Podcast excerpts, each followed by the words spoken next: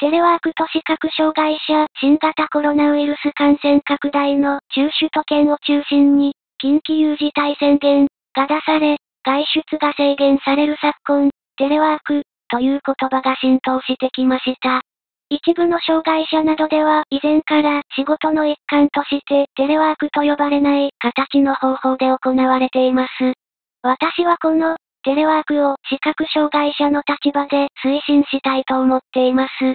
就職転職活動の上で面接があります。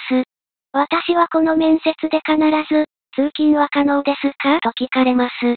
そんな時、必ず思うことは、通勤ができるからこそ今、ここにいるんです。という反発でした。1年2ヶ月、サラリーマンとして自宅より2時間かけて通勤した経験から今思うことは視覚障害者こそもっとテレワークを推進すべきである。ということです。そして、週1回でもいいので、会社へ顔を出す形の方が仕事もやりやすいし通勤時の無駄なストレスもかからなくていいと思うのです。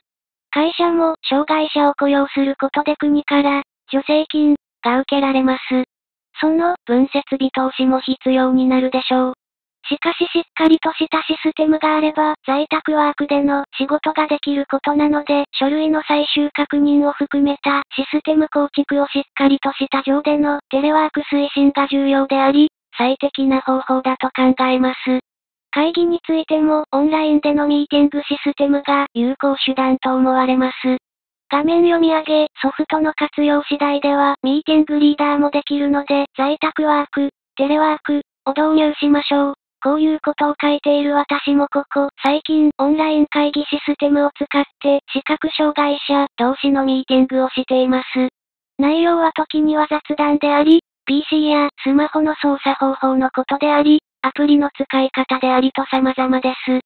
そこに集う人は PC やスマホが大好きな人ですがもちろん何かの形で仕事をしたいという意欲も半端ないのです。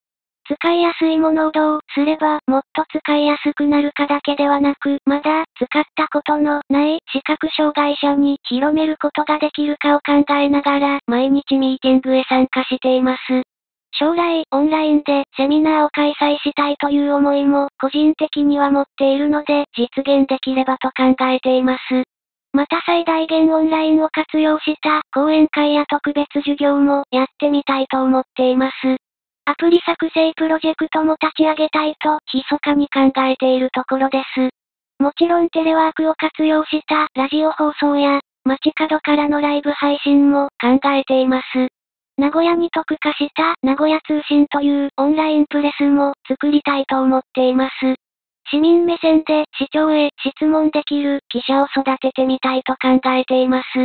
すべては Apple 製品で完結できる時代でもあるので Apple 製品を中心にスマホタブレットをフル活用して作り上げていければ妨害の喜びです。